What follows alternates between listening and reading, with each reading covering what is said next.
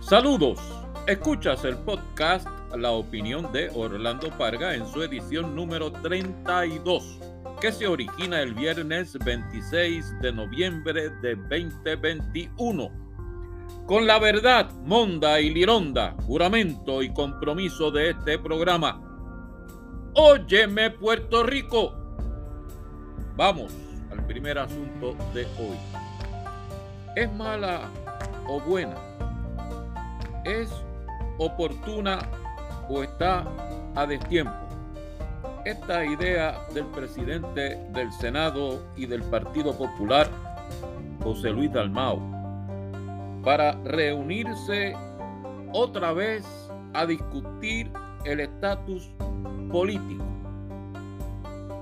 Para algunos lo es porque consideramos que el asunto fue atendido y resuelto mediante el mandato electoral de la mayoría en la consulta de sí o no a la estadidad celebrado el 2020. Para los más lo es porque francamente poco o nada les importa. Esa es la verdad no te la niegues, que es así. Mira cómo son las cosas en nuestro país, nación, territorio, colonia, posesión, como lo quieras llamar o quieras describir.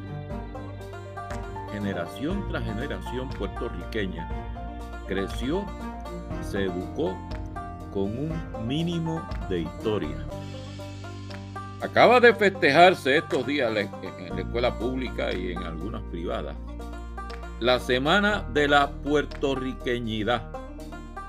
Y supongo que en la clase de historia de Puerto Rico pues habrán repasado la biografía de nuestros próceres, con Betances y Albizu a la cabecera, por supuesto.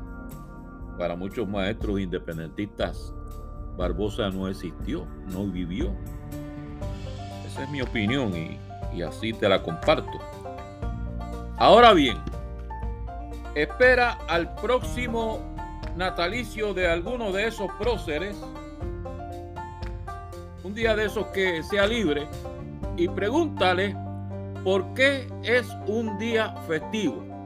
A ver cuántos serán capaces de contestarte la pregunta porque esta es una verdad incuestionable. Si no saben lo que ocurrió antes y cómo ocurrió, con qué herramientas intelectuales podrán decidir lo que ocurrirá después, mañana. Y esto no se limita a Puerto Rico. La ignorancia es compartida. Cuando me visitan parientes o amigos eh, que, yo sé que se criaron y se educaron por allá en el norte, pues tengo la costumbre de darles una vueltecita por la isla. Y cuando pasamos por Guánica, les hablo de por dónde entraron las tropas en la guerra hispanoamericana. ¿Sabes tú cuál es la reacción? Hispanoamerican what? Esa es la contestación. Hasta ahora no encuentro uno que sepa algo sobre lo que sucedió en 1898. Y si les pregunto qué les enseñaron sobre historia de Estados Unidos, te salen hablando de El Álamo, de allá en Texas. Y si les mencionas el USS Maine, salen hablando de los barcos que los japoneses hundieron en Pearl Harbor. Y de ese material forjado por el sistema educativo estadounidense es del que salen los congresistas. Y del sistema educativo de acá es del que salen nuestros políticos y legisladores. Óyeme, que esa es la verdad. Así que Mirándolo a la luz de ese cristal, no sería mala la idea del senador Dalmau digo, si es para autoeducarse la clase política. No les vendría mal a muchos de ellos, de nuestros líderes políticos, aprender por qué es que son estadistas, o que son autonomistas, o que son independentistas, o por lo menos poder explicarlo. Y el propio Dalmao podría reexaminar aquello que le gritó al gobernador Pierluisi, aquello de ¡Qué bueno es el ELA! La verdad es que es urgente reexaminar y fortalecer el currículo sobre historia de Puerto Rico que tiene nuestro sistema educativo público y privado, empezando por no esconder más la figura de Barbosa y exponer con honestidad académica su teoría estadista, igual que explicar los alcances de la autonomía antes y después de España y más allá de Valdoriotti y de Muñoz Rivera, explorar las posibilidades de la independencia y su vertiente de libre asociación dejando atrás el romanticismo con el grito de Lares y las revueltas de Albizu. Hay que liberar esos complejos que existen en el magisterio puertorriqueño. Óyeme, maestro, no es pecado ser estadista, tampoco es delito ser independentista. Que es tanto pecado como delito es tergiversar la historia y acomodarla a su propia preferencia sobre estatus político. Hay que criar en el salón de clases una nueva generación capacitada para decidir y hay que hacerlo pronto antes que una decisión final desinformada, equivocada, se nos venga encima, impuesta por la centenaria longevidad del problema. A la propuesta del senador Dalmao, Dedíquenla los muchachos legisladores a debatirlo entre ellos mismos.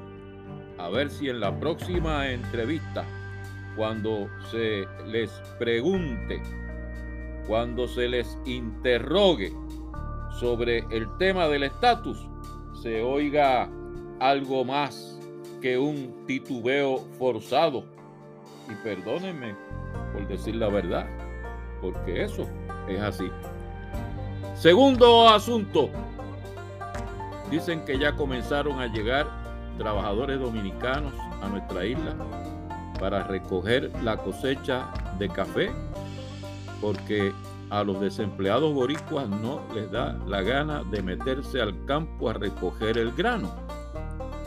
Como igualmente se anda gestionando la inmigración de trabajadores de construcción dominicanos. Lo que nos falta por importar es policías. Sí, porque imagínese usted, si como se sabe que hay que reclutar más policías para enfrentar la criminalidad, ¿de dónde tela? ¿Cuántos jóvenes puertorriqueños sienten hoy la vocación para ser reclutados a una próxima Academia de la Policía de Puerto Rico. Para arriesgar la vida por un mísero salario y una pensión que está en veremos. Ah, que si la Junta de Control Fiscal Federal no quiere aprobar aumento de salario ni retiro estable para los policías, pues óigame, si para cosas menos importantes que la seguridad pública desafiamos a la Junta, ¿Qué estamos esperando para hacerlo ahora con los policías? Esperemos a que la próxima balacera en la autopista te envíe a tocarle la puerta a San Pedro. Tercer asunto. Hablando de la Junta.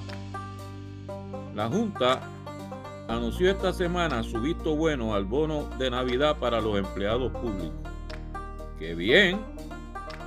además de agradecérselo a don Luis Aferré que lo propulsó en 1969, denle las gracias al gobernador Ricardo Rosselló que se enfrentó a la Junta en 2017 y dijo a sus miembros que el bono de Navidad iba contra viento y marea. Digo yo, eso es lo justo. Que además de resaltar sus defectos, hablemos de sus virtudes. Esa es la verdad. Y terminamos con la surrapa de hoy. Entre el viernes negro y la pepa negra. Y me perdonan otra vez la franqueza, pero ¿cuánto sanano hay por ahí, por no decir otra cosa?